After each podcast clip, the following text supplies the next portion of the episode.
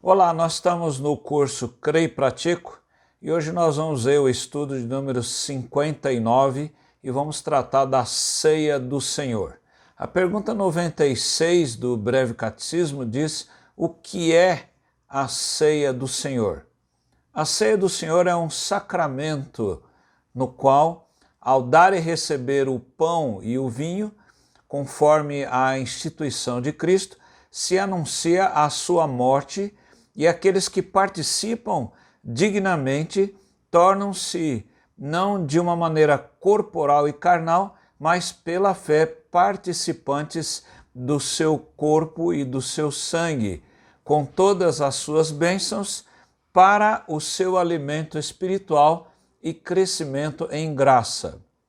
É, quais as referências bíblicas que nós podemos então colocar, pelo menos é, em dois assuntos que são tratados nessa pergunta. Primeiro, a ceia vai anunciar o sacrifício de Cristo. E Paulo escreve isto lembrando aos crentes de Coríntios, lá no capítulo 11, versos 23 a 26. E ele diz: Porque eu recebi do Senhor o que também lhes entreguei, que o Senhor Jesus, na noite em que foi traído, pegou o pão e, tendo dado graças, ele o partiu e disse: Isto é o meu corpo que é dado por vocês, façam isso em memória de mim. Do mesmo modo, eh, depois da ceia, pegou também o cálice, dizendo: Este cálice é a nova aliança no meu sangue, façam isto todas as vezes que o beberem em memória de mim, porque todas as vezes que comerem este pão ou beberem este cálice, vocês anunciam a morte do Senhor até que ele venha. Então, a ceia, ah, em primeiro lugar, lembrando essa pergunta 96, o que é a ceia? Ela anuncia o sacrifício de Cristo, anuncia o que Cristo fez, a obra de Cristo, né? o sacrifício de Cristo por nós. A, segunda coisa que olhamos nessa pergunta é que, além de anunciar a morte de Cristo, ela vai edificar aquela pessoa que está participando. Então, por que então lembrar de um sacrifício, uma obra é, que é feita e, e a morte de um, de, um, de alguém que é Deus, é homem perfeito, o nosso Senhor Jesus Cristo, mas uma morte, um, um um tanto algo grotesco. Por que lembrar isso? Porque Deus quer que saibamos o que ele fez por nós e como nós podemos aceitar pela fé o seu sacrifício. E, e quando nós entendemos isso, isso vai trazer edificação. Aí vem o segundo ponto. Né? A ceia não só lembra a morte de Cristo, mas ela também edifica o participante. Lá em 1 Coríntios 10, 16, Paulo diz: não é é fato que o cálice da bênção que abençoamos é a comunhão do sangue de Cristo, e não é o fato de que o pão que partimos é a comunhão do corpo de Cristo. E em Efésios 3,17, Paulo diz: E assim pela fé que Cristo habite no coração de vocês, estando vocês enraizados e alicerçados em amor. É, a pergunta 97 vai agora tratar da exigência. O que então exige-se é, daquele que participa da ceia do Senhor? Exige-se daquele que, daqueles que desejam participar dignamente da ceia do Senhor que se examinem sobre o seu conhecimento em discernir o corpo do Senhor, sobre a sua fé para se alimentarem dele sobre o seu arrependimento, amor e nova obediência, para não suceder que, vindo indignamente, comam e bebam para si condenação. O que se exige do, do participante é que a pessoa se examine para que não seja então julgada pelo Senhor, para que ela venha a participar da ceia de uma maneira digna, de uma maneira apropriada.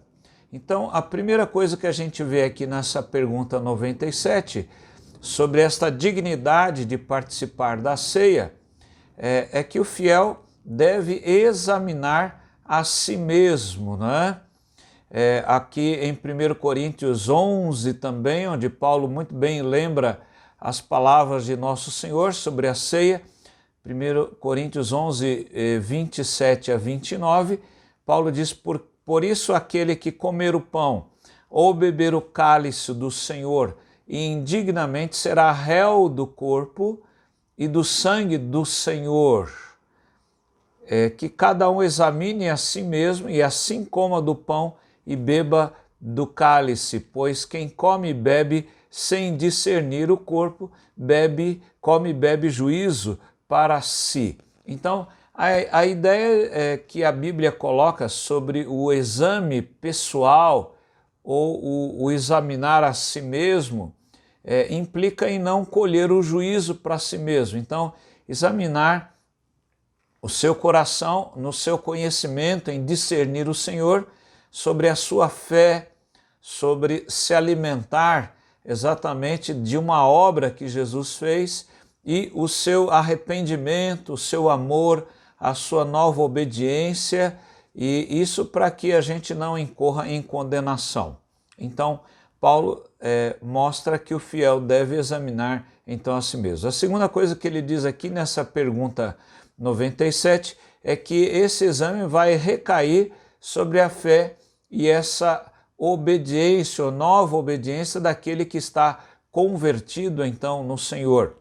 Em Romanos 6, 17 e 18, Paulo diz: Mas graças a Deus que, tendo sido escravos do pecado, vocês vieram a obedecer de coração à forma de doutrina a que foram entregues.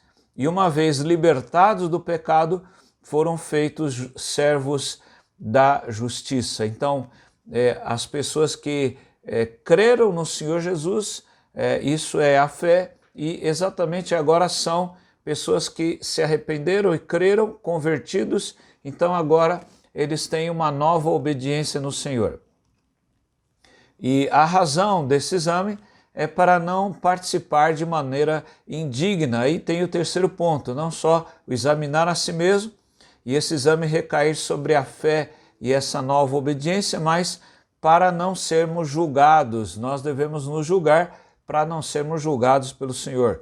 1 Coríntios 11, 31 e 32, Paulo diz: Porque se nos julgássemos a nós mesmos, não seremos julgados, mas quando julgados, somos disciplinados pelo Senhor para não sermos condenados com o mundo, né? Então a ideia é o juízo, né? o juízo de comer o, o pão, beber o cálice, é, lembrando a morte de Cristo, lembrando é, esse sacrifício que ele fez, mas também, como é um meio de graça, é um meio de crescimento espiritual, nós temos que fazê-lo dignamente. Então, a nossa oração é que você creia no Senhor Jesus, você o siga, mas também que você participe da Santa Ceia de modo digno do Senhor. Que Deus abençoe a você e a sua casa. Amém.